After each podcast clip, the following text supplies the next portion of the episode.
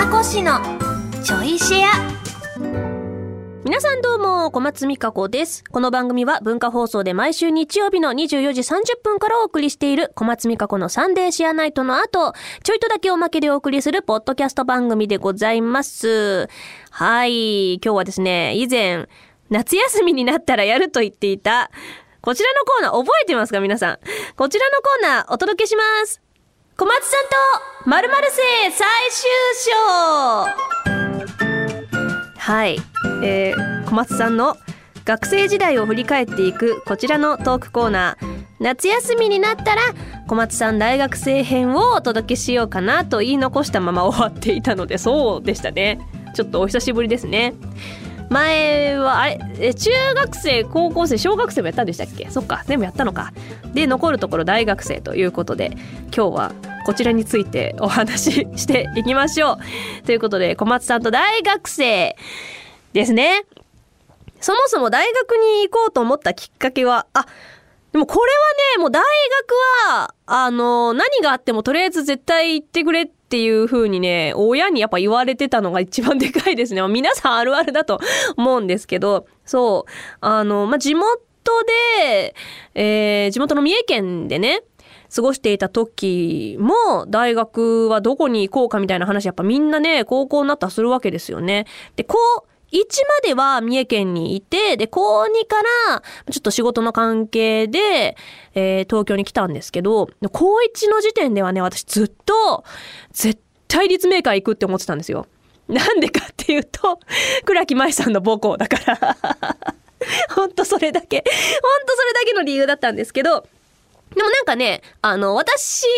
がお世話になった中1の時の担任の先生で、かつ、まあ、学年がね、ずっとあの、先生方って変わらないので、えー持ち回りでね。えーだから結構他の授業の時にその先生に会うことがあったんですけど、その元担任の先生が立命館の出身だったんで、あ、その先生にいろいろお話聞いて、立命館行こうって思ってたんですが、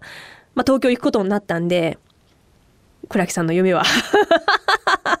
まあ母校ってだけなんですけど、まあ諦め、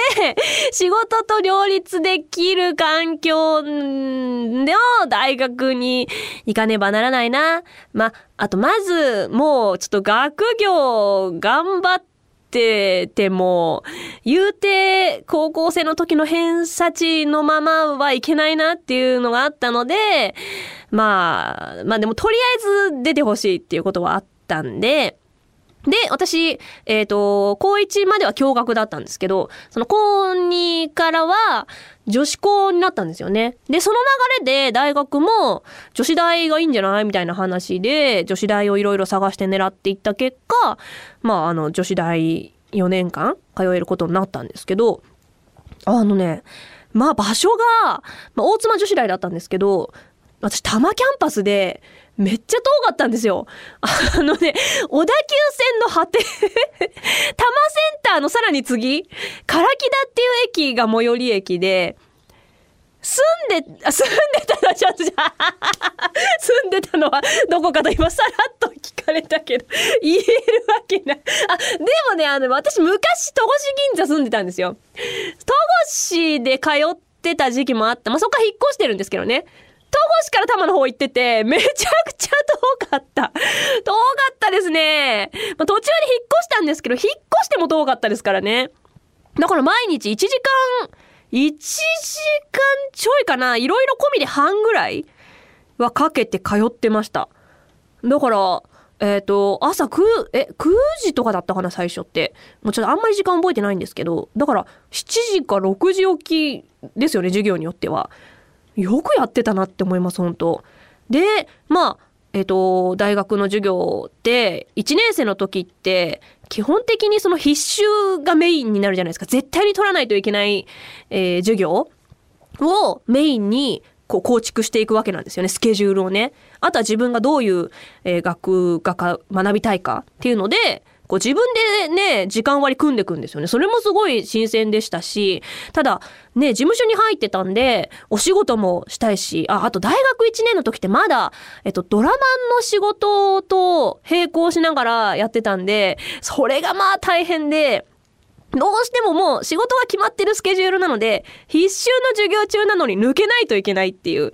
タイミングが結構あって。で、一応先生にはね、相談してたんですよ。あの、実はこうこうこうでお仕事をさせていただいてまして、で、この日、どうしても途中で抜けないといけないんですって言ったら、まあ、あの、その、その先生の、まあ、ある意味ゼミの授業だったわけなんですけど、だから、いわゆる、えっ、ー、と、大学でよく見る、えー、なんて言うんですか？教団があって、みんなずらーっといっぱい席がいてってよりかは少人数の10人ちょいぐらいの授業の時に抜けなきゃいけなかったんですね。そしたら先生が、あの、抜けてもいいけど、なぜ抜けるかをみんなの前で説明しなさいって言って、え えー、みたいな。そんなあんま大っぴらに言いたくないんだけどな、みたいな。しかもドラマの撮影って言っても私メインとかじゃなくて、クラスメートの役だし、そんななんか胸を張ってね、今私めっちゃ芸能活動してるからみたいな 感じでもないのに、言いづらーってなったんですけど、まあね、先生がそう言うなら、まあみんながやっぱ納得して、なんで一人だけ抜けちゃうの？ってなっちゃうからやっぱね、説明してくださいってなったので、それがきですね。それでやっぱね、あの、仲いい子以外に初めて、やっぱ、あ、そういう仕事してるんだっていう感じでね、やっぱなっちゃうわけじゃないですか。で、まあ、どう、仕事のね、なんか、なんて言うんですかね、その度合いに関わらず、あ、芸能の仕事してるって言ったらもう、芸能人なんだみたいになっちゃうのが嫌でね。そう。そんなじゃないんですけどね、今はね、っていう。でもなんか、あの、嬉しかったのは、まあ、女子大だったのもあって、なんて言うんですかね。なんかみんな、意外と理解が早かったというか、あと、結構やっぱね、東京の大学になると、読もやってる子とかね、読者モデルやってる子とか、まあ、ちょっとそういうエキストラ参加してるよみたいな子とかも意外といたりして、だから他の、あの、どこどこのゼミのあの子もなんかやってるらしいよとかっていうね、そういうことを教えてくれたりとかして、結構ね、過ごしやすい4年間でしたね。ありがたいことに。だから、まあ、学内で、小松美香子だみたいにはなんない。誰みたいな。でもなんか仕事してるらしいよっていう風にね、なんか理解を得られたのはすっごくありがたい環境でしたね。楽しかったけど大変ではありましたね。ただまあやっぱサークルとかに参加できなかったのが、まあちょっと自分の中では心残りかなっていうね。うん。最終的にはどうにかあの、まあ、仕事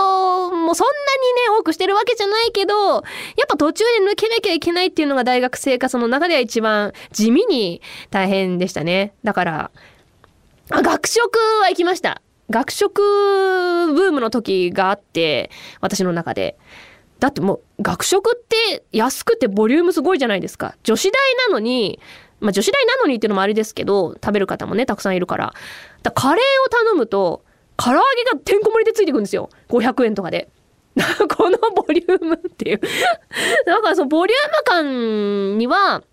結構、あのね、救われてはいましたけど、やっぱ途中で、あの、こればっか食べてたらちょっと太る気がするってなって、一瞬弁当に切り替えたりとかしたんですけど、まあ続かないですよね。基本学食か、コンビニか、あと、外に食べに行ってもよかったんで、とはいえ学校の近くほんとなんもなくて唯一、えー、あ、でも、授業と授業の間が1時間半空いたりとかしたら、多摩センター行ったり、新百合ヶ丘まで行って、映画見たりとか して遊んでましたね。それは楽しかったかな。はい。ちょっと、そんな話してたら、ちょっと学生生活楽しかったなって 思い出して、ちょっとね、みんなに会いたくなっちゃいましたね。さあ、このちょいシアもお別れのお時間となりました。改めて小松美香子のサンデーシアナイトの本放送は、文化放送地上波で毎週日曜24時30分からです。ラジコでは1週間タイムフリーで聞くこともできますので、ぜひこちらもご利用ください。ではではまた次回ちょいとだけこの番組にもお付き合いください。お相手は小松美香子でした。